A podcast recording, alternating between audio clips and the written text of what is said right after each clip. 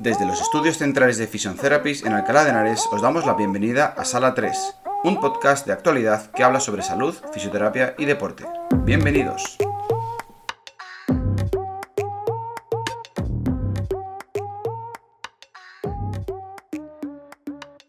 Hola amigos, ¿qué tal? Bienvenidos a un nuevo podcast de Sala 3 Hoy vamos a hablar sobre la propiocepción. Vamos a explicar qué es la propiocepción y cómo interviene en nuestro cuerpo. Seguro que muchos de vosotros habéis oído hablar sobre la propiocepción o al menos si os estáis introduciendo en el mundo del deporte y del entrenamiento, seguro que algún conocido o compañero os ha mencionado en algún momento que es importante, además de todo lo que hacéis, entrenar la propiocepción. Pero de alguna manera no tenéis muy claro en qué consiste. Pues hoy os vamos a explicar qué es la propiocepción. Bueno, pues como su propio nombre lo indica, la propiocepción es la capacidad que tiene nuestro cuerpo propio de eh, saber o determinar en qué posición está cada segmento corporal. Eh, también nos permite conocer en cada momento, en tiempo real, el estado de nuestra musculatura. Nosotros, si cerramos los ojos, somos capaces de determinar si nuestro cuádriceps, por ejemplo, está activado o relajado, si nuestra rodilla está flexionada o extendida, o si nuestra mano está abierta o cerrada. Es decir, no necesitamos mirar a nuestro cuerpo para saber cómo está. Eso exactamente es la propiocepción. La capacidad de nuestro cuerpo de saber cómo está nuestro propio cuerpo.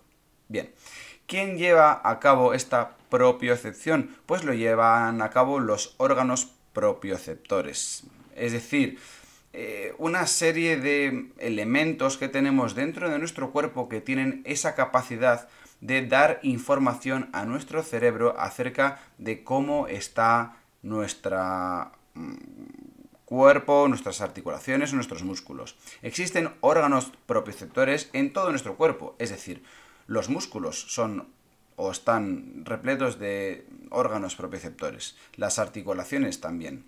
Eh, los meniscos, es decir, hay una gran cantidad de órganos, entre comillas, propioceptores eh, repartidos por todo nuestro cuerpo, de tal forma que nuestro cerebro recibe inputs constantes.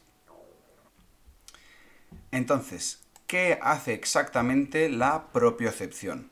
Pues lo que hace básicamente es ajustar constantemente y en tiempo real todos nuestros movimientos de tal forma que optimizamos los recursos que tenemos. Es decir, ajusta en base a nuestras experiencias previas, a nuestro conocimiento, a nuestra capacidad y al entorno que tenemos, todos los movimientos. Es decir, Pongamos, por ejemplo, que vamos a levantar una bolsa de plástico cargada de melones. Nuestro cuerpo observa esa bolsa cargada de melones y asocia esta visión que tiene a nuestras experiencias previas. Por ejemplo, la última vez que levantamos una bolsa similar o una bolsa llena de melones. Por lo tanto, a la hora de levantar esa bolsa repleta de melones, ajustará la fuerza necesaria para elevar o levantar esa bolsa. Y a medida que va levantando la bolsa, es decir, en tiempo real, irá ajustando la fuerza para utilizar solo la fuerza necesaria, ni más ni menos. Si realiza menos fuerza, no podremos levantar la bolsa de melones. Pero si por el contrario utiliza más fuerza de la necesaria, la bolsa saldría volando. Imaginemos, por ejemplo, que creemos que esa bolsa está repleta de melones. Nuestro cuerpo observa esa bolsa y va a levantar, planifica ese movimiento como si fuera una bolsa repleta de melones. Pero imaginemos que esos melones son de plástico, de corchopán y que no pesan. ¿Qué pasaría con la bolsa?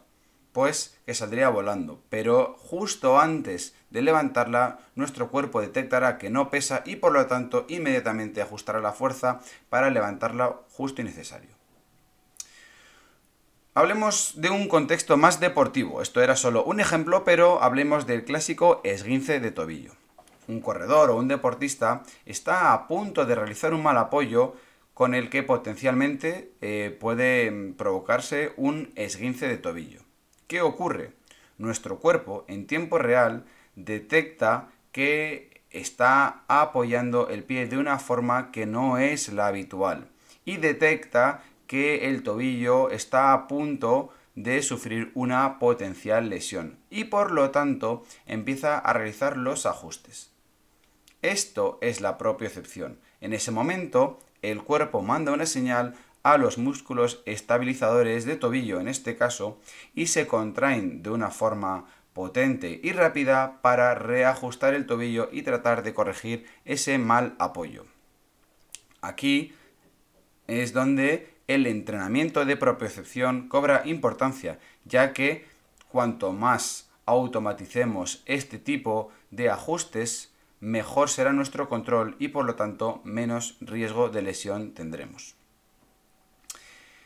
Para terminar con este podcast, eh, diremos que la propiocepción es omnipresente y es constante, pero eh, cobra mayor importancia a la hora de hablar de prevención de lesiones, principalmente lesiones articulares como esguinces de tobillo, lesiones de rodilla o de hombro. En el próximo podcast eh, hablaremos de exactamente en qué consiste el entrenamiento de propiocepción, las diferentes formas de hacerlo y por qué es tan importante en el mundo del deporte y de la preparación física. Hasta aquí el podcast de hoy. Esperamos que hayáis aprendido algo acerca de la propiocepción, que ya tengáis un conocimiento más y que os haya gustado. Muchísimas gracias por estar aquí un día más con nosotros. Os recordamos que si tenéis cualquier duda podéis poneros en contacto con nosotros a través de cualquiera de las vías de comunicación que tenemos abiertas, ya sea el email, el WhatsApp o cualquiera de nuestras redes sociales. Muchísimas gracias un día más por estar aquí con nosotros y nos vemos en el siguiente podcast. Un abrazo y hasta luego.